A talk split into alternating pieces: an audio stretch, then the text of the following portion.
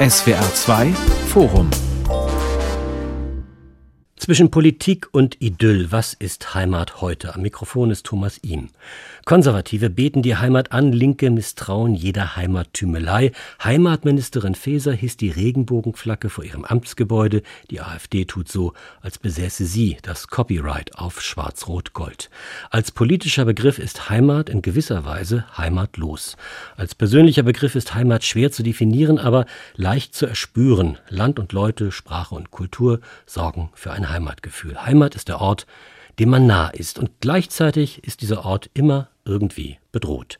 Im SWR2 Forum diskutieren Dirk Schümer, Journalist und Schriftsteller, Feridun Zaimoglu, Schriftsteller und Journalist und Dr. Susanne Scharnowski, sie ist Philologin an der Freien Universität Berlin. Frau Scharnowski, Sie haben sich in einer breit angelegten Analyse dem Heimatbegriff aus vielen verschiedenen Perspektiven genähert. Ihr Buch trägt den Titel Heimat Geschichte eines Missverständnisses. Aber bei der Lektüre hatte ich den Eindruck, dass es etliche Geschichten und reihenweise Missverständnisse sind. Was läuft denn da schief mit der Heimat? Vieles, würde ich mal sagen. Also zum, zum einen bleibt, äh, Sie haben ja gesagt, dass die Politik ein Raum ist, ein Diskursraum, in dem Heimat vor allen Dingen umstritten ist. Und es ist tatsächlich aus diesem Bereich, dass die Probleme stammen, mit denen wir uns befassen. Denn die, die umkämpften Bereiche, also wo es darum geht, ob man Heimat überhaupt benutzen darf, äh, was man eigentlich sagt, wenn man Heimat, wenn man von Heimat spricht, wird oft so diskutiert, als gäbe es nur einen Heimatbegriff, der dann entweder, wie Sie gerade zusammengefasst haben, kritisiert wird oder eben vereinnahmt wird, worüber aber oft zu wenig aus meiner Sicht gesprochen wird, ist die Frage, wer eigentlich diesen Begriff benutzt oder das Wort eher als einen Begriff. Das heißt also, ob es in der politischen Kommunikation genutzt wird, ob es in der Literatur vorkommt. Und überall, wo dieser, dieses Wort auftaucht, hat es unterschiedliche Bedeutungen und deshalb ist es eben so komplex und kompliziert, weil jeder tatsächlich was anderes darunter versteht, aber alle glauben, sich auf etwas beziehen zu können. Und das ist seltsam, denn Heimat gibt es ja nur im Singular, was ein Problem ist, wenn man mehr als eine Heimat hat. Herr Zaymoklo, Sie wurden in der Türkei geboren und sind in Deutschland aufgewachsen. Damit geht es Ihnen wie etlichen Bürgern mit Migrationshintergrund. Wenn ich es richtig verstehe, dann bleibt die Türkei für die Gruppe der Deutschtürken ihre Heimat, auch wenn Deutschland ihre Heimat ist. In ihrem Roman Kanaksprak aus dem Jahr 1995 da beginnt die Einleitung mit dem Satz, wie lebt es sich als Kanake in Deutschland? Seitdem sind fast drei Jahrzehnte vergangen, Herr Zamoklu. Ist es heute besser, einfacher oder normaler mit zwei Heimaten? Zwei Heimaten, ich weiß nicht. Es gibt für mich die Heimat meiner Eltern, die schöne Heimat meiner geliebten Eltern und es gibt meine Heimat. Es äh, ist schon erstaunlich, dass man den Menschen, die ähm, von ihrer deutschen Heimat oder weniger von ihrem Migrationshintergrund als von ihrem deutschen äh, Vordergrund sprechen, dass man ihnen Zerfallsangst oder Überassimilation unterstellt. In meinem Falle ist das jetzt kein Verzicht und äh, ich zerfalle nicht, ich äh, werde nicht weniger. Ich äh, kann schon sagen, dass mich Deutschland bereichert hat. Sie sprachen von, von äh, Kanachsprach, das ist natürlich etwas länger her. Da in meinen Anfangsjahren, ähm, da ich durch das Land reiste, stieß ich auf Kritiker, ähm, die saßen dann immer am äußersten Rand in der vorletzten Reihe. Und das waren auch jene, die die erste Frage des Abends stellten, nämlich wie authentisch sind Sie, Herr Zaimoglu? Im nämlichen Moment, da ich sagte Deutsch, deutsches Leben und ähm, lassen Sie uns weniger über die Politik in der Türkei und die Heimat meiner Eltern sprechen, war ich plötzlich unauthentisch. Also Heimat, die deutsche Heimat und äh, ich äh, habe dabei gute Laune. Also ich lerne schon, wenn jemand über Heimat spricht, dann gibt es immer irgendwo einen zweiten, der dazu eine Meinung hat, ein moralisches Urteil. Vielleicht gehört das ja auch ein teilweise hier zu unserem Thema. Herr Schimmer, Sie, Sie waren ein Auswanderer, Sie sind ein Rückkehrer, Sie haben viele Jahre in Italien gelebt. Wie fühlt sich das für Sie an? Zurück in der Heimat oder fern der Heimat? Man merkt, wenn man im Ausland lebt, erstmal, wo man herkommt, das ist klar. Also äh, auch, was man daran mag und was man daran nicht mag. Mir hat bei dem Gefühl, über Deutschland nachzudenken, immer geholfen, dass ich meine Heimat gar nie so großartig fand, sonst wäre ich ja auch vielleicht nicht weggegangen. Ich wollte immer raus. Da, wo ich herkomme in Westfalen, da habe ich ein ausgesprochen ähm, entspannt äh, abweisendes Verhältnis dazu. Ich fand es nicht besonders schlimm, aber ich fand es jetzt auch nicht so, dass ich da mein Leben verbringen will. Und wenn man dann weg ist, dann merkt man einfach, was, was daran wirklich gut ist, was man gehabt hat. Eine gute Ausbildung auf der Schule und vor allem, das hat schon der alte Schopenhauer gesagt, als Deutscher kann man sich sehr an seiner Sprache erfreuen. Das merkt man gerade, wenn man unter lauter Leuten lebt, die nicht Deutsch sprechen. Der Heimatbegriff fächert sich also sehr auf und er wird nicht weniger komplex als vorher. Ich hatte Phasen, wo ich dann immer dachte, oh, gut, dass ich aus Deutschland weg bin, blödes Land. Dann ist man wieder da, Fußballweltmeisterschaft 2006 oder 2014, dann freut man sich und merkt, aha, da ist ja doch noch was. Dann die, die deutschen Diskurse für mich als Journalist sind ohnehin äh, in Deutschland, auf die muss ich reagieren. Dann fächert sich das so auf, aber man würde nie, ich würde nie sagen, das ist ein Thema für die Politik. Also Frau Faeser mhm. hat zu meiner, zu meinem Heimatbegriff wahrscheinlich genauso wenig zu sagen wie, wie mein Friseur oder so. Mir fällt da gerade, wo Sie Westfalen sagen, ähm, Joachim Gauck ein, der das berühmte Zitat über die DDR-Bürger, sie träumten vom Paradies und sie wachten auf in Nordrhein-Westfalen. Hat, hat Nordrhein-Westfalen mindere Heimatqualitäten? Da, da liegt es, glaube ich, dran, dass das ein künstliches Bundesland ist, wie anders als Bayern und die Leute da nie so recht warm mit geworden sind. Das, das äh, liegt eben dann in Besatzungszonen nach 1945. Baden und Württemberg, als ich meine Frau, die hier aus dem Badenerland kommt, kennenlernte, die war, wurden immer sofort die Schwabenwitze erzählt. Ich finde das ja ganz schön, wenn Heimaten durch äh, gesunde Feindschaften auch äh, definiert werden, katholisch, protestantisch. In Italien die Renaissance, die jetzt von allen geliebt wird, da waren die Leute vom Kirchturm direkt äh, immer in Feindschaft auf die Nachbarstadt. Kriege zwischen Florenz und Pisa, zwischen Venedig und Verona und heute sagen alle wundervoll, das war die größte Kultur, die es je gegeben hat. Und wenn man heute mit Italienern spricht, sagen die, ja, ich habe überhaupt nichts mit Italien am Hut. Der Staat ist der Feind, aber meine Heimatstadt, das ist das Zentrum des Paradies auf Erden. Also auch sehr komplex und auch irgendwie immer schön und überraschend und lustig. Frau Schanowski, bei Ihnen habe ich den Begriff Anker gefunden. Heimat ist eine Art Anker. Wie erklärt sich diese Bindungskraft, die jetzt in positiver Weise von dem Begriff ausgeht oder von dem Gefühl oder von beidem? Na, ich denke zunächst mal, äh, Heimat hat viel mit Zugehörigkeit zu tun und die ist eben nicht immer positiv. Das hat ja Herr Schümer eben schon gesagt. Also äh, man, man kennt einen Ort besonders gut, man, man hat Bindungen, die nicht immer frei von Komplikationen sind und dann entwickelt sich eben unter Umständen ein komplexes Verhältnis dazu und die Ankerfunktion hat Heimat eigentlich immer dann, wenn Umbrüche bevorstehen, wenn man die Heimat zu verteidigen äh, müssen glaubt. Also wenn man, wenn man denkt, jetzt ist sie bedroht äh, oder oder eben, ich bin fort. Plötzlich merkt man dann, wie Herr Schömer gerade beschrieb, ich bin weg und jetzt sehne ich mich danach. Das, was ich vorher eigentlich nicht so doll fand, hat plötzlich einen größeren Wert. Also das heißt, Heimat taucht oft auf in Momenten, in denen ich mir nicht mehr sicher bin, äh, wo ich hingehöre oder in denen ich feststelle, war vielleicht gar nicht so schlecht. Oder es kommt jetzt jemand mit einer Dampfwalze, zum Beispiel bei Gentrifizierungsaktionen und verändert meine Heimat zum Schlechteren. Und dann ist, dann ist dieses Gefühl so ein emotionaler Anker, der aber sehr privat ist, würde ich denken. Und deshalb ist es immer problematisch, wenn Politiker kommen und sagen, so jetzt definieren wir das mal neu. Das, das kann ja gar nicht funktionieren. Die Politik hat da meiner Meinung nach gar nichts zu definieren. Das ist für mich hm. so Heimatministerium, wie wenn es ein Liebesministerium, äh, schon Gesundheitsministerium ist ja, ein, ist ja ein sehr komischer Begriff. Wenn man genau hinschaut, bin ich natürlich erstmal selber für meine Gesundheit verantwortlich und die geben nur die Rahmenbedingungen vor. Und bei der Heimat ist es noch viel mehr so, finde ich. Naja, das ist ja auch mit Sicherheit so, so ein Versuch, ähm, die, man weiß das aus vielen Umfragen, Heimat ist für die meisten Menschen positiv konnotiert und dann sagen sich Politiker, prima, äh, wir nennen sie jetzt mal Heimatministerium, dann denken alle, sie sind bei uns gut aufgehoben. Herr Zaimoglu, als Horst Seehofer das Heimatministerium einführte, versprach er sich mal und sprach vom Heimatmuseum. Da haben alle sehr gelacht. Ja, es ist ein Versprecher. Das kann hier passieren. Das passiert uns allen. Und, äh, man kann Aber ein freudscher Versprecher vielleicht, nicht? Ja, ähm, ich glaube ja nicht an freudsche Versprecher. Äh, solche Versprecher bemüht man. Ich glaube, ähm, Herr Seehofer und andere haben jetzt nicht unbedingt ein, ein ungesundes Verhältnis zur Heimat, bloß äh, weil sie Vorstellungen haben, die ich meinetwegen persönlich nicht so teile. Was mir an dieser ganzen Geschichte missfällt, ist, dass man die, die Begriffe durcheinander wirft. Also man sagt Heimat und stellt sofort die Herkunftsfrage. Und von der Herkunftsfrage ist es ja nicht mal ein Schritt zur Identität. Und ähm, seltsam ist es, seltsam ist es, dass man, wenn man über die Heimat spricht, über die feste Form redet. Ich zum Beispiel bin jetzt wenig geneigt, also eine Lebensform oder Heimat mit einer ganz bestimmten Lebensform zu verbinden. Das sind, glaube ich, auch die wenigsten. Man kann natürlich aufseufzen äh, beim Anblick von äh, Landschaften, von deutschen Landschaften. Man kann Berge toll finden, man kann wie in meinem Falle eher für das Meer sein. Sie leben in Kiel, muss man dazu sagen. Ich lebe in Kiel im Norden. Da ist, da ist doch nur die Förde, da ist doch gar kein Meer. Ja, aber wenn man etwas hinausträumt, sieht man schon das Meer. Also es ist äh, der Norden. Es ist ja nicht nur die Stadt Kiel, es ist der Norden. Ich bin ähm, wenig geneigt, also Heimat als, als einen musealen Zustand anzusehen.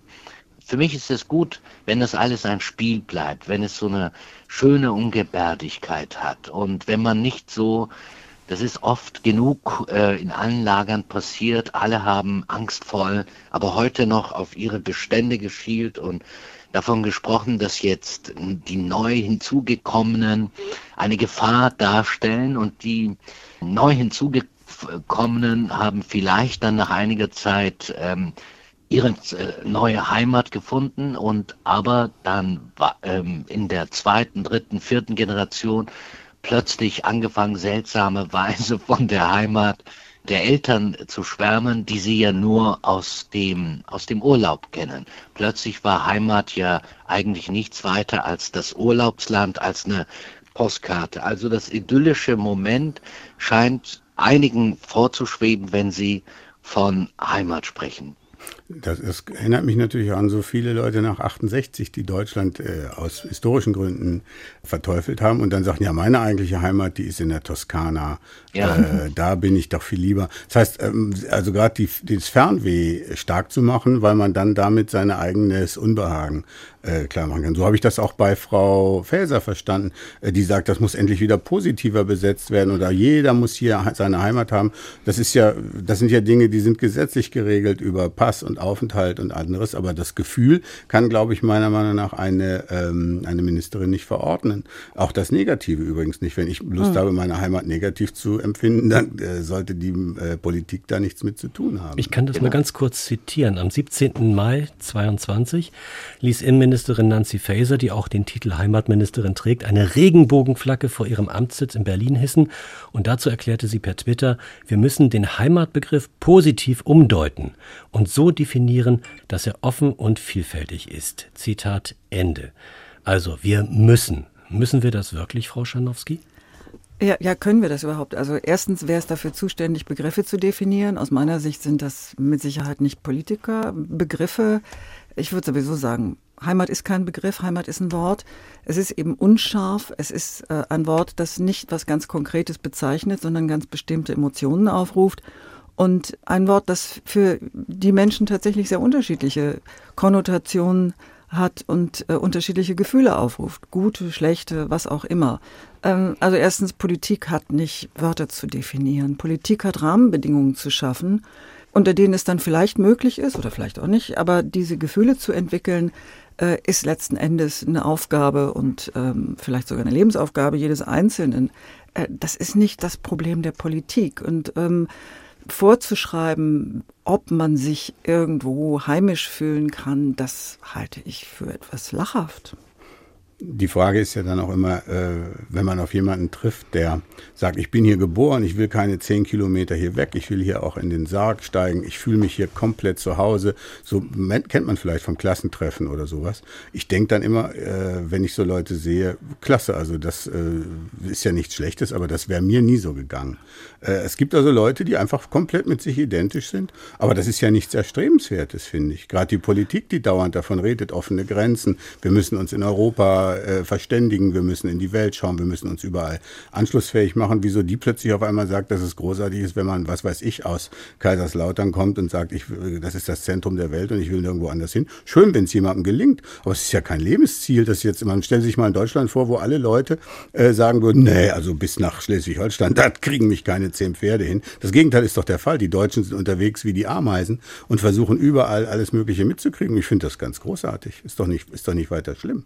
Aber da merkt man ja, also in diesem Falle, ich meine nicht, dass die Heimatministerin das im Sinn hat, aber äh, ich finde das sehr, sehr schade, wenn man Vorgaben macht, die ein bisschen so eigentlich klingen wie Menschenerziehung. Also man muss die Menschen erziehen zu, zu dem richtigen Heimatbegriff. Da ist eine gewisse, äh, eine gewisse Arroganz, die ich übrigens auch äh, in der Kultur immer wieder, auf die ich in der Kultur immer wieder stoße, also in den Sektoren der Kultur, aber auch in den Ämtern der Multikultur, die Menschenerziehung, also von offenem ist die Rede und dann äh, entblödet man sich nicht immer wieder äh, diese Parole zu bemühen, Vielfalt statt Einfalt. Also äh, das ist ja so brunstdämlich, dass die Kessel pfeifen. Ähm, ich bin wenig geneigt, gewissermaßen jetzt nicht nur aus der Politik schallt es einem entgegen, sondern auch aus anderen Bereichen.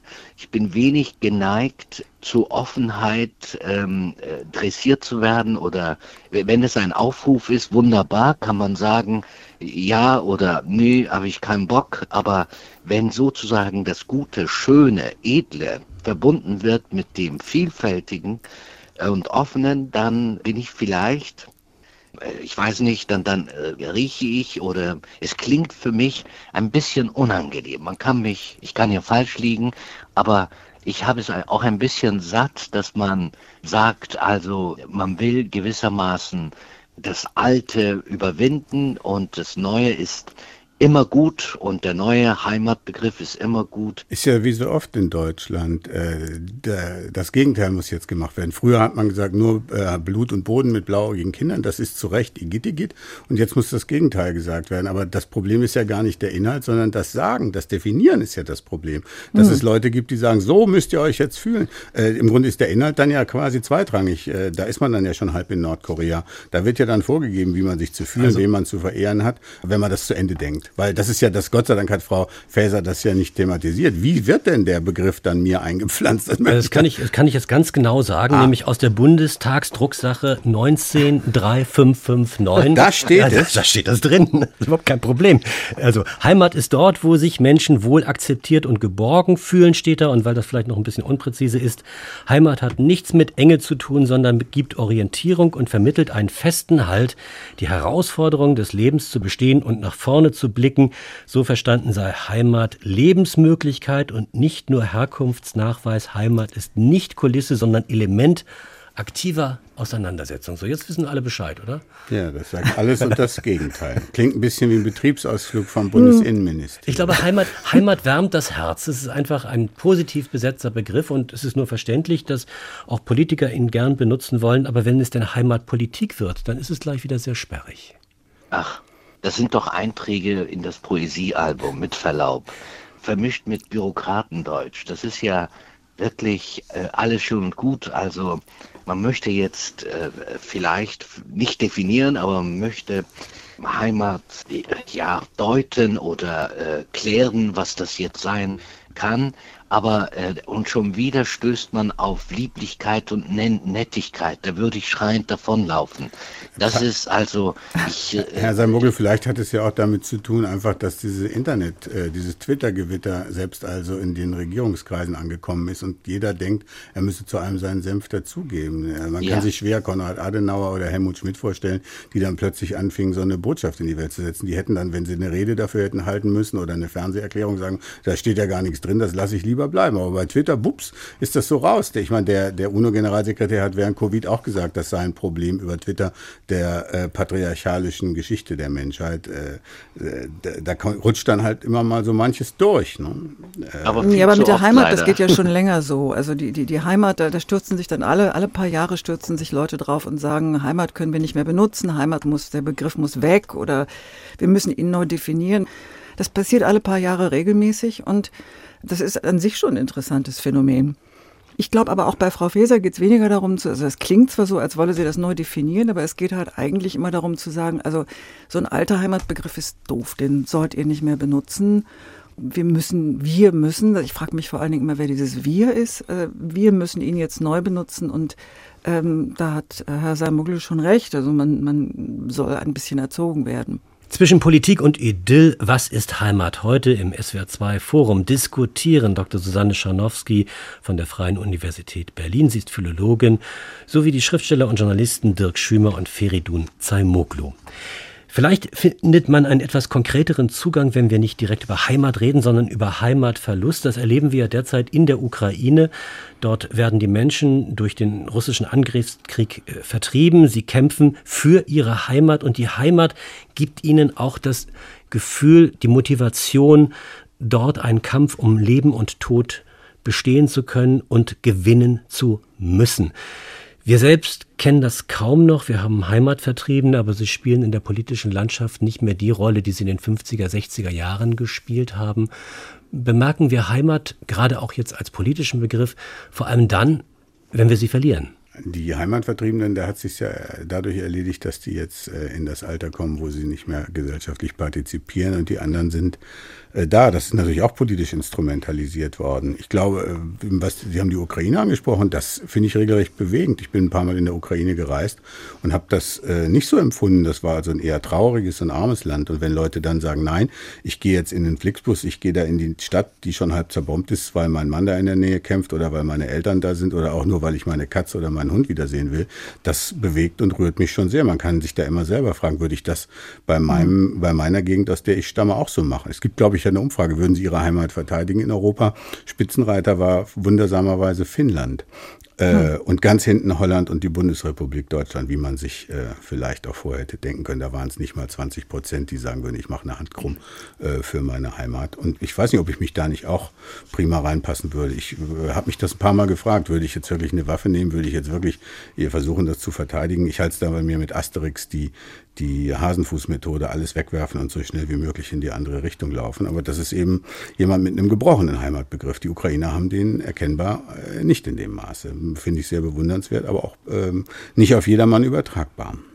Ja, das ist auch interessant, weil, weil es ist ja in, aus unserer Sicht ein bisschen anachronistisch beinahe. Und ich erinnere mich so an die, an die Jahre, also zwischen 2016 und 2019, da gab es in den Medien wirklich unendlich viele Artikel, die sagten, Heimat ist kein Ort, Heimat ist kein Territorium, Heimat ist ein Gefühl.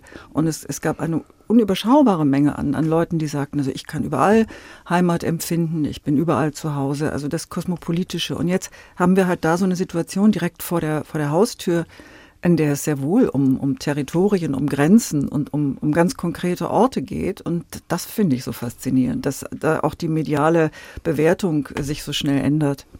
Es sind ja oft auch dieselben Leute. Also wenn ich jetzt mal die grüne Politik nehme, hier in Deutschland ist es quasi äh, Igitigit, wenn man äh, Heimat und den eigenen Boden irgendwie hochhält. Und in der Ukraine ist das also quasi äh, vielleicht outgesourcete Heimatkunde dann. Hm. Die dürfen das und bei uns hier ist es ja eher verdächtig, weil das hatten wir ja schon mal und das hat ja leider zu einer Heimat geführt, der Begriff, der sich dann bis zum Ural und mit allerhand Millionen Toten ausgedehnt hat. Und da will man auf keinen Fall mit guten Gründen wieder hin. Aber äh, der Begriff ist so anders natürlich auch nicht so äh, unbelastet. Selbst in der Ukraine, hm. wenn da jetzt Leute sind, die sagen, ja, das ist gut, wir müssen jetzt alle Russen hier rauswerfen abschaffen und die Sprache verbieten und hier unser neues, äh, unseren neuen Superpatriotismus aufbauen. Das wäre ja dann in Deutschland noch nicht genau das, was sich dieselben hm. Leute, die das befürworten, hier wünschen, finde ich. Das ist widersprüchlich. Das ist genau das gewesen, was mich äh, vor einiger Zeit abgestoßen hat. Plötzlich waren dann Menschen aus der Kultur, Kolleginnen und Kollegen, natürlich nenne ich keine Namen, gewiefte Militärstrategen, mhm und zwar Hardcore, also Interventionisten, sie befahlen und es muss dies gemacht werden und jenes gemacht werden. Das ist äh, Verteidigung so eine einer Sache. anderen Heimat, einer fremden. Genau. Also man bleibt, man ist hier und gibt Anweisungen und nennt jene, die dann vielleicht sagen, Moment mal, äh, du hast doch genauso wenig wie ich Ahnung, man sollte etwas vorsichtig sein. Dann wird auch sehr gerne mit, mit Verrat, übrigens auch sehr gern benutzt, auch im Zusammenhang mit, äh, mit, mit Heimat und Identität, Also wenn man dann plötzlich anderer Meinung ist oder etwas vorsichtiger ist und nicht gleich losrattert, dann ist man feige, dann geht's aber die komischerweise immer, immer um die Heimat der anderen und wenn hier in Deutschland von Heimat gesprochen wird, was sehe ich hier? Also das, da muss man nicht unbedingt das Wort Heimat in den Mund nehmen. Ich, ich höre also, äh, also fade Fabeln voller Innerlichkeit. Jeder erzählt so seine kleine, feine Geschichte und jeder ist stolz auf seine Eigentümlichkeit, ob Westdeutsch, Ostdeutsch oder Migrant. Und äh, jeder findet sich und das eigene Leben so unglaublich interessant. Und wenn es mich dann anekelt oder wenn ich dann sage, ich äh, habe keine Lust unter dem Grabtuch der Identität zu ersticken, dann ist man plötzlich seltsam. Die Selbstbeschau übrigens auch gern gemacht, wenn es um deutsche Heimat geht. Haben wir da als Deutsche ein besonderes Problem mit unserer Heimat? Oder, oder Sie als Kieler ein besonderes Problem als Kieler oder als Berliner oder Baden-Badener. Also hier sitzen ja auch lokale Identitäten. Ich habe vor, hab vor, der Sendung mal mit italienischen Freunden darüber gesprochen. Und die haben nur den, äh, also ich habe mit ihnen am Telefon gesprochen, aber ich habe das Kopfschütteln quasi gehört, weil Patria und so eine gesunde das Vaterland auf, ist das ja, Vaterland, genau, aber das, die haben gar kein, das Wort wie Heimat gibt's da so gar nicht, das heißt eben Patria. Und die würden sagen, na, das kann sich jeder selber definieren, aber ein Italiener, der nicht stolz auf die eigene Pasta und auf die Schönheiten der eigenen Stadt und Gegend ist das schon sehr, sehr selten. Die haben ein entspannteres Verhältnis, einfach weil sie weder so eine Staatsverherrlichung noch so eine Staatsferne, äh, so, also Staatshass auf den und, und, Angst vor dem Staat entwickelt haben wie die Deutschen aus historischen Gründen. Die, die gehen damit viel, viel äh, laxer, manchmal auch zynischer um. Also man sieht es ja eben auch an der italienischen Geschichte. Patriotismus kann man mal ausspielen beim Singen der Nationalhymne bei der Fußballmannschaft und dann ist, sind sie sich auch untereinander dauernd wieder Spinnefeind und äh, jeder Regierungschef, sobald er zu stark wird, wird sofort ab abgewählt, weil die Italiener äh, Misstrauen haben vor einem zu starken Staat. Die haben also Heimat und Staat entkoppelt. Das glaube ich, ich eine sehr sagen, gute Sache. Sorry, das ist bei uns aber auch. Also ursprünglich mal ist Heimat überhaupt nicht mit dem Staat verbunden. Dass, dass es mit dem Staat verbunden wurde, kann man eigentlich sagen, das gibt es erst seit ja, seit 1871 und, und im Zuge des Kolonialismus als Heimat wirklich so eine Art äh, Programm wurde. Also Mit der Gründung Staat. des Deutschen Reiches. Und, und eigentlich ist aber Heimat ein Kontrast zum Staat. Also das, das äh, kann man bis, bis in die jüngere Vergangenheit nachvollziehen, dass Heimat immer das Lokale, das Regionale ist. Und das steht eigentlich quer zu diesem Nationalstaat. Äh, und, und deshalb wahrscheinlich auch die großen Anstrengungen von Politikern, diese, diese Heimat irgendwie national zu besetzen. Das ist aber nicht ursprünglich so. Frau Schanowski, ab wann hat sich denn der Heimatbegriff so emotional aufgeladen, dass es ein ganz typisches deutsches Wort wurde, was praktisch unübersetzbar ist oder als unübersetzbar gilt? War das in der Romantik oder kam das erst später mit der Industrialisierung, die ja auch als eine Art Heimatverlust begriffen wurde. Da sind halt durch gigantische Umweltzerstörungen und durch Armutswellen ja auch schlimme Schicksale entstanden. Also ich glaube mal, so ein, so ein Fabrikarbeiter des 19. Jahrhunderts, der hat nicht gesagt, wenn er in seine Weberei ging, das ist meine Heimat. Naja, also seit dem Vormärz äh, haben eigentlich die, die Bürgerlichen, die 48er, äh, später, die haben alle beklagt, dass Deutschland für viele keine Heimat sein kann. Es gab große Auswanderungswellen und auch vor diesem Hintergrund wurde Heimat aber wiederum auch sehr sentimental besetzt. Das hatten wir ja schon. Man, man geht weg und dann fängt man an, die Heimat zu glorifizieren. Man benennt dann den, den Ort in, in den USA nach dem Heimatort in Deutschland und so weiter. Und die emotionale Besetzung äh, in der industriellen Revolution, das ist interessanterweise so, das sind tatsächlich die, die gebildeten Akademiker, die eine, die die Heimatbewegung bilden, also so erste Bürgerinitiativen gegen, was weiß ich, äh, Kraftwerke oder äh, Umweltverschmutzung am, am örtlichen Fluss. Meist übrigens erfolglos. Und, und dann kann man sagen, so, um die Jahrhundertwende wird es tatsächlich auch immer stärker aufgeladen, das, das Wort in, dann auch im Zusammenhang mit völkischer Ideologie, aber da zerfasert sich es dann auch ein bisschen. Und im Ersten Weltkrieg dann eben wird es tatsächlich äh, Staatspropaganda mit diesen Postkarten, die man, die man betrachten kann, wo dann Lieder aus dem 19. Jahrhundert mit äh, Bildern von Soldaten an der Front äh, kombiniert werden. Also das, das ist so die Linie. Heimat wird dann gerade von denen propagiert, die dabei sind, sie zu zerstören. Allerdings. Das SWR2-Forum zum Thema zwischen Politik und Idyll. Was ist Heimat heute mit Dirk Schümer, Feridun Zaimoglu und Susanne Scharnowski?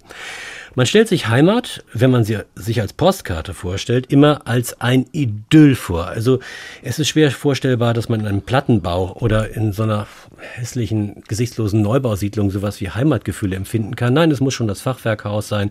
Es muss am besten irgendwie eine schöne Landschaft sein und mittendrin natürlich ein Gartenzwerg. Herr Zamoklu, von Ihnen wissen wir, dass Sie Gartenzwerge sammeln. Warum? Es fing eigentlich damit an, dass ich im Nachbargarten da war ich neun, den glänzenden, farbigen Gartenzwerg äh, gesehen habe. Und dann bin ich schnell hin und ich konnte es nicht fassen. Ich wusste nicht, dass es so etwas gibt. Das war auch ähm, äh, kein Plastikzeug, sondern tatsächlich aus Keramik. Dann vergingen einige Jahre und ähm, das ist die Zeit, ist jetzt vorbei, die Zeit der Flohmärkte die Zeit, da ich auf Flohmärkten also tolle, tolle Funde für zwei, drei Euro erstanden habe. Das hat sich ja längst darum gesprochen, dass da Sammler sind und jetzt äh, kann man da 100, 150 Euro verlangen. Das ist vorbei für mich. Also ist die Zeit, da ich ähm, sogenannte ähm, Wichtel gesammelt habe, vorbei. Die aber, die ich gesammelt habe, die bei mir, ich habe keinen Garten, die bei mir in der Wohnung stehen, die reichen mir. Es sind keine verschmusten Allerweltszwerge, darauf bestehe ich. Ich höre dann auch gleich auf, es sind nämlich welche aus Grevenroda zwischen Jena und Erfurt gelegen. Das sind grimmig äh, dreinschauende Gesellen, also archaisch anmutend. Ich mag diese verschmusten Disney World Gartenzwerge nicht. Natürlich kann man mir sagen, na, da hat sich aber der das ausgesucht, weil da ist doch die Meta-Ebene Schaut, schaut, ich sammle die Stücke des sogenannten deutschen Spießers. Ich habe eine Mission, habe ich nicht. Sie gefallen mir, sie lächeln mich freundlich an. Ich hätte sie ja längst abschaffen können, aber nein, die bleiben noch bei mir in, in der Stube. Ironisch gebrochen, wenn ich Sie richtig verstehe, aber warum gilt der Gartenzwerg eigentlich als das Ursymbol der Deutschtümelei und natürlich damit auch des Heimatgefühls. Es ist ja so, dass nicht nur das Wort Heimat als unübersetzbar gilt, sondern kombiniert mit dem Wort Kitsch, was nun tatsächlich deutschen Ursprungs ist, aber in viele andere Sprachen übernommen wurde, ist also Heimatkitsch quasi unser Nationalcharakter. Jedenfalls wird es von vielen so gesehen. Ja, und der, der Gartenzwerg ist der Inbegriff von Heimatkitsch. Wenn Sie sich die, die Medien anschauen in den letzten Jahren, also wieder zwischen 2016 und 2019, fast alle kritischen Heimatartikel haben als Illustration das Bild eines Gartenzwerges. Der steht natürlich im Schrebergarten. Er ist also engstirnig, begrenzt. Das Herrchen steht davor und wäscht sein Auto und Wien hat es mit einem. Auf diesen Bildern nicht. Da haben wir immer nur den Gartenzwerg, der quasi gerade mal so über den Zaun gucken kann. Der kann, kann doch ja? gar nichts dafür, der Arme der arme Gartenzwerg. Aber das, das ist deshalb so faszinierend, weil der Gartenzwerg tatsächlich also auch mit der Industrialisierung entsteht. Also natürlich gibt's vorher schon Zwerge, gerade Herr Schümer wird das wissen, in italienischen Parks, ja, ursprüngliche ja, ja. Äh, Skulpturen. Aber diese industriell gefertigten aus Thüringen, die sind tatsächlich auch so eine Art äh, emotionaler Anker in Zeiten des Umbruchs. Also die stehen irgendwo so auf der Schwelle zwischen Natur und Kultur. Die haben keinerlei Funktion, sondern sind eben ausschließlich emotional besetzt und ähm, werden deshalb auch gerade so um 1900 wahnsinnig gern in der Werbung benutzt. Ich habe einen Katalog gesehen, über 1000 Produkte wurden mit Zwergen beworben, von Zahnpasta bis hin zu Schuhcreme. Also so heute noch, ähm, wenn man ähm, in den Bioladen geht, Zwergenwiese und so, also da kriegt, wenn ich versuche meine Pasten und meine meine Hafermilch und sowas alles zusammenzubekommen, dann bin ich mit einer ganzen Welt von Wichtelmännchen konfrontiert und frage mich dann, was sind das für Leute, die das herstellen? Das ist ja vielleicht auch gerade das Problem. Viele, die jetzt glauben, sie sind über diesen Gartenzwergspießer erhaben, die haben dann wie ich so Buddha-Figuren im Garten stehen. Das sind dann meine Gartenzwerge. Also man äh, müsste auch auch da wieder von der Metaebene fragen, warum fühlt man sich da heimatlich, wenn man irgendwelche Mannequin da stehen? Und dann ist man schon in so einer religionssoziologischen Frage. Götterfiguren, Heiligenbilder zum Bekreuzigen und so. Ist dem Mensch halt offenbar eigen. Und äh, gerade die, die sich drüber lustig machen, sind die Nächsten, die dann auf einer anderen Ebene wieder damit beginnen. Ich glaube, das ist genau das mit dem Heimatbegriff. Wenn man bei jemandem anderen verdammt, dann muss man erstmal auf sich selber gucken und sagen, okay, dann erzähl du mir mal von deiner toskanischen Heimat, wenn du meinst, einer darf sich nicht in Grafenroda wohlfühlen. Also in den 60er Jahren hat man eben auch gerade den deutschen Spießer als, äh, als Urgrund äh, für Faschismus entdeckt. Also das, das war immer so die Konnotation, ja. Also äh, Rudolf Höss als Kommandant von Auschwitz mit seinem Gartenidyll wahrscheinlich ohne Gartenzwerg und nebenan werden Menschen vernichtet. Also das, das war die Erläuterung und der Versuch zu verstehen, warum die Deutschen taten, was sie taten. Die Banalität des Bösen. Die Banalität hm. des Bösen und so. Aber das ist natürlich gemein, weil es gibt natürlich genauso Leute, die daraus Kraft gezogen haben, äh, nicht dabei mitzumachen und lieber sich, Voltaire hat es ja schon geschildert, cultivons hm. nos jardins, halten wir uns aus dem ganzen Staat und Krieg raus und gehen in unseren Garten. Also das kann man jetzt nicht per se nur, weil, weil man, äh, das ist ist Projektion meiner Meinung nach. Machen wir nicht genau den Fehler, den wir gerade eben anderen vorgeworfen haben, nämlich dass sie sich mit moralischer Überlegenheit ein bisschen gouvernantenhaft aufschwingen, um andere zu erklären und ihnen Motive zu unterstellen? ich bin da ganz offen. Ich habe überhaupt kein Gouvernantengefühl. Jeder soll sich aufstellen, was er gerne will von mir aus. Neonfiguren oder moderne Kunst oder, oder gar nichts. Also ich, ich bin da der totale Verfechter der Individualität. Und da, das ist vielleicht genau das. Heimat wird für mich dann zum Problem, wenn ich wo mitmachen muss. Also. Heimatvereine, Feste, Umzüge, Nachbarschaften. Äh, da bin ich störrisch und stur und will nichts damit zu tun haben. Da wird es mir dann auch selber nicht geheuer. Aber wenn andere Leute da gerne dabei sind und sagen, wir müssen das haben, wir müssen zusammenhalten können, dann gehört zu meiner Individualität natürlich auch, dass ich sage, gut, mach das nur, aber lasst mich bitte damit in Frieden. Ich, der, das Individuum ist für mich der Kern und äh, der kommt bei mir auch in unseren, in der deutschen Verfassung. Würde des Menschen ist unantastbar. Ist alles sehr auf den Einzelnen bezogen. Ich glaube, das ist die Angst der Politik, dass das vielleicht zu stark ist und dass sie deswegen irgendwie versuchen, so ein soziales, äh, so ein Kit, so ein Unterfutter zu machen. Da bin ich eher misstrauisch dagegen. Also von mir aus soll jeder machen, was er will. Ich muss nur meine Ruhe davor haben. Und das ist ja genau im Heimatbegriff nicht. Die haben die Heimat, die Tracht, da kann nicht der eine sagen, ich habe eine rosa Latzhose an, wenn die anderen alle einen, einen Lodenanzug anhaben. Wo wir gerade beim Kitsch sind und bei der Tracht, das ist ein gutes Stichwort. Das ist ja eigentlich eine neue Entwicklung, dass man ganz, ganz junge Menschen sieht, die gehen zum Oktoberfest und die ziehen sich so richtig trachtenmäßig an mit Lederhose, mit Dirndl. Die Mädels sehen klasse aus darin. Die Jungs natürlich auch. Und äh, das, das hätte ich zum Beispiel in meiner Jugend nie gemacht. Da hätte ich immer gedacht, um Gottes Willen, das ist viel zu deutsch, das ist viel zu nah am Nationalsozialismus. So kann man sich doch nicht anziehen. Was ist denn da passiert? Naja, in Berlin machen die Leute das auch. Selbst in Berlin gibt es ein Oktoberfest, muss ich schamvoll gestehen. Das findet dann am Alexanderplatz statt. Sie können sich vorstellen, wie stimmungsvoll es dazu geht. Und auch da ziehen die Leute sich tatsächlich so eine Art Pseudotracht an. Das ist aber natürlich genauso ironisch gebrochen wie Hipster-Gartenzwerge mit, mit dunkler Sonnenbrille. Also das, das ist ja nicht ernst gemeint. Das ist eine, eine Verkleidung und man, man geht damit spielerisch um. Ich finde, man muss das nicht politisch überhöhen. Aber wer nimmt denn deine Heimat überhaupt noch ernst? Gegen wen wandte sich die Ministerin denn dann? Ist die umgeben von lauter Leuten, die Heimat ernst? Ich kenne gar niemanden. Ich die kenne hat, wirklich niemanden. Die hat 17 Referate und ja. 900 Millionen Euro in ihrem Etat für die Abteilung H. H wie Horst oder Heimat ähm, da geht's dann aber, die können ja geht, suchen. Ja, aber da geht es dann viel sozusagen um, um äh, Infrastruktur, da, da werden Projekte finanziert, ein bisschen Dorfkultur und natürlich hat man auch die Möglichkeit, ab und zu mal eine schöne symbolische Rede zu halten. Also das zahlt auch ein Stück weit aus, so ein Heimatministerium. Aber halt Moklo, äh, das Wort Spiel fiel eben. Ist es so, dass man sozusagen hinter dem Spiel auch ein bisschen seine Sehnsucht nach Heimat verbirgt. Ich breche es ironisch, aber irgendwie wärmt es trotzdem auch auf eine sehr reale Art und Weise mein Herz. Also ich bin einer, der Lärm und Lautheit flieht. Wenn ein Mensch schreit, auch vor Verzückung, dann muss ich weggehen.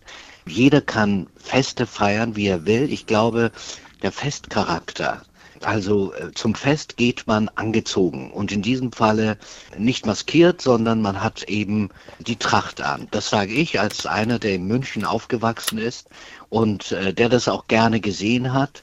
Also im Dirndl äh, bei uns in der Schule, äh, in der Klasse, in der Grundschule, da waren auch einige Mädchen, die im Dirndl gekommen sind. Also nicht nur zum Fest geht man. Ironisch gebrochen. Ich habe so meine Probleme mit der Ironie ich kann Heimatliebe nicht so begreifen, als als äh, der Versuch jetzt, mir irgendetwas anzupassen. Das sind Leute, die jungen Leute, die wollen dann eben sich kostümieren und gehen dann feiern und die Jungs, äh, die knallen sich dann halt mit Bier voll, bis sie kotzen. Das ist alles schön und gut, aber das ist jetzt zum Beispiel nicht etwas, was ich jetzt äh, als, als große Gefahr ansehen würde. Äh, leider Gottes äh, sind die Kritiker der Heimat immer sehr gerne dabei, einen äh, Heilfindungswahn zu orten bei den Leuten. Also ich würde das auch gar nicht äh, mit Heimat äh, verbinden. Kostümierungsfreude haben wir doch alle irgendwie. Dann also soll man sie jetzt nicht als knallharte Traditionalisten ansehen. Man soll übrigens auch, glaube ich, nicht so ernst werden. Ein gewisser Unernst im Zusammenhang mit Heimat ist geraten, weil es gibt viele Leute in diesem unserem schönen Land, ähm, die das jetzt auch nicht so mit großem tierischem Ernst also betreiben. Man denke nur an Karneval und man denke an andere Formen der Belustigung. Ich glaube, bei unserem Thema ist es auch der, der große Gegensatz von Romantik und, und Aufklärung. Aufklärung bedeutet Freiheit für den Einzelnen. Es gibt diese Bindungen nicht. Und Romantik bedeutet, wir haben eine Identität, die mehr oder weniger unverändert ist, in der man gebunden ist. Und in einem Ministerium wie bei Frau Faeser kommt das beides zusammen. Sie muss mit den Gesetzen die universellen Werte äh, für den Einzelnen bereitstellen, dass ich da Anspruch drauf machen kann. Freiheitsrechte, Justiz. Und sie hat aber obendrein das Gefühl oder offenbar sogar die Aufgabe politisch, äh, die Identität, die Deutsche in irgendeiner Weise zu definieren, was ich ja nicht finde. Und dann kommt man natürlich automatisch in einen Konflikt, weil das ist nun seit der Aufklärung immer so. Wenn ich sage, alles ist individuell, es gibt überhaupt keine kollektive Identität, dann sagen natürlich viele andere, das stimmt doch gar nicht. Mein Dialekt, mein Heimatgefühl, meine, meine Gebräuche, meine Urgroßmutter, meine whatever. Das ist, das ist der uralte Konflikt zwischen Aufklärung, zwischen Romantik und Aufklärung. Gibt es universelle Rechte oder gibt es individuelle Rechte? Ich würde immer für die universellen äh, tendieren. Oder, oder, gibt es eben kollektive? Das ist es. Von der Herkunft, vom Brauch, von der Heimat. was sagen. Ja, bitte. Weil, weil die Romantik natürlich viele Gesichter hat und äh, das, das äh, Kollektive, also diese Verherrlichung von Volk und Traditionen und so weiter, steht neben einem äh, ganz radikalen und ebenso modernen Individualismus. Und äh, es wurde eine Zeit lang immer wieder behauptet, die, die Romantiker wären eben diejenigen, die Heimat politisch aufgeladen hätten. Aber de facto war es so, dass die Romantiker gerade mit ihrem ganzen, mit ihrer Philisterkritik und mit der Verherrlichung des Reisens und der, der ewigen Fahrt, der unendlichen Fahrt, der Suche nach der blauen Blume und so, die, die, die kritisieren die Heimat und den Spießer ebenso sehr wie die 68er. Also das ist, glaube ich, das greift zu kurz, wenn man sagt, das ist romantisch. Ja? Die Romantiker sind eben viel zu, viel zu divers. Und vielleicht noch ein anderer Punkt zum Thema Kitsch, weil diese, diese Tendenz, alles zu regeln und sehr strenge, auch ästhetische Regeln aufzustellen, die ist ja schon auch sehr deutsch. Und das hat man seit der Weimarer Klassik. Man findet es aber auch zum Beispiel im Bauhaus. Äh, ich glaube, in Italien, korrigieren Sie mich, Herr Schümer, wenn das falsch ist, nennt man das Stilo Tedesco. Mhm. Ähm, da äh, gab es ja diese, diese, diese Regeln für die Meisterhäuser in, in äh, Dessau, dass wirklich keinerlei Blumen oder nicht mal Kräuter in diesen Gärten gepflanzt werden durften. Es sollte alles nur weiß und grünes Gras sein. Und als Kandinsky irgendwann sich Petersilie angepflanzt hatte, wurde die ausgerissen, während er sich gerade in München aufhielt. Also diese Tendenz, alles zu regeln und sehr strikte Vorstellungen davon zu haben, was nun richtig und falsch ist und wie man sich auch ästhetisch ansprechend einrichtet, die geht schon auch mit, mit Aufklärung zusammen. Wäre das vielleicht das Schlusswort dieses SWR2-Forums? Wir kommen am besten mit der Heimat klar, wenn wir sie ein bisschen im Ungefähren lassen und nicht zu genau wissen wollen, was sie eigentlich ist? Ja, Finde ich schon. Also jeder soll damit sehen, wie er klarkommt und vor allem soll uns die Politik damit in Ruhe lassen. Das finde ich schon. Es ist eine individuelle Sache. Jeder hat vielleicht eine Heimat und jeder muss sehen, wie er damit klarkommt, im Guten wie im Bösen. Mir sind wie immer alle Radikalismen äh, suspekt. Wenn einer sagt, ich habe überhaupt keine, alles übel, nichts nieder damit oder sagen wir, nichts sonst auf der Welt gilt als meine heilige Heimat, ist es in beiden Richtungen, ist ja auch offen, hoffentlich selten, diese beiden Extreme. Aber ansonsten muss jeder sich damit auseinandersetzen. Klar, man kommt woher, man gehört zu irgendeinem Club ursprünglich und dann sieht man, ob man in andere eintreten kann, ob das gut, ob das schlecht ist. Und dann äh, muss man damit fertig werden. Das ist äh, keine politische Frage. Das möchte ich ganz klar eigentlich nicht der Politik überlassen. Herr Zamoklo, wir müssen die Heimat spielerischer sehen. Ach, man muss gar nichts. Es, es wäre gut, ähm, vielleicht zu sehen, dass man in einer Lebenswelt nicht derart tief und fest eingewurzelt ist, dass man sich nicht entwurzeln könnte. Ich kann hier viele Namen tragen, ich kann mich mehrmals fälschen, bis von meiner, na, behaupteten Echtheit nichts mehr übrig bleibt. Ich liebe das zum Beispiel, hochlebe die Radikalität in der Kultur. Ich liebe schwierige Prosa, ich liebe die Zersplitterung und die Bruchstücke. Ich liebe aber auch eine gute klassische Novelle. Es ist vieles möglich. Spiel ja Hauptsache nicht feste Form und vor allem der wahre Feind der Heimat ist der völkische Idiot. Das war das SWR2 Forum mit einem Nachdenken über den Begriff der Heimat zwischen Politik und Idyll. Was ist Heimat heute? Und es diskutierten hier in dieser Runde Dr. Susanne Scharnowski, Philologin an der Freien Universität Berlin, Feridun Zaimoglu, Schriftsteller und Journalist und Dirk Schümer, auch er Journalist und Schriftsteller. Mein Name ist Thomas Ihm und Ihnen dreien herzlichen Dank für diese Diskussion.